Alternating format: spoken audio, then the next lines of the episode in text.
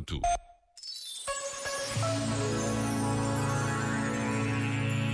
Há dias em que a necessidade de rezar se impõe. Não porque queremos pedir, mas apenas porque devemos agradecer.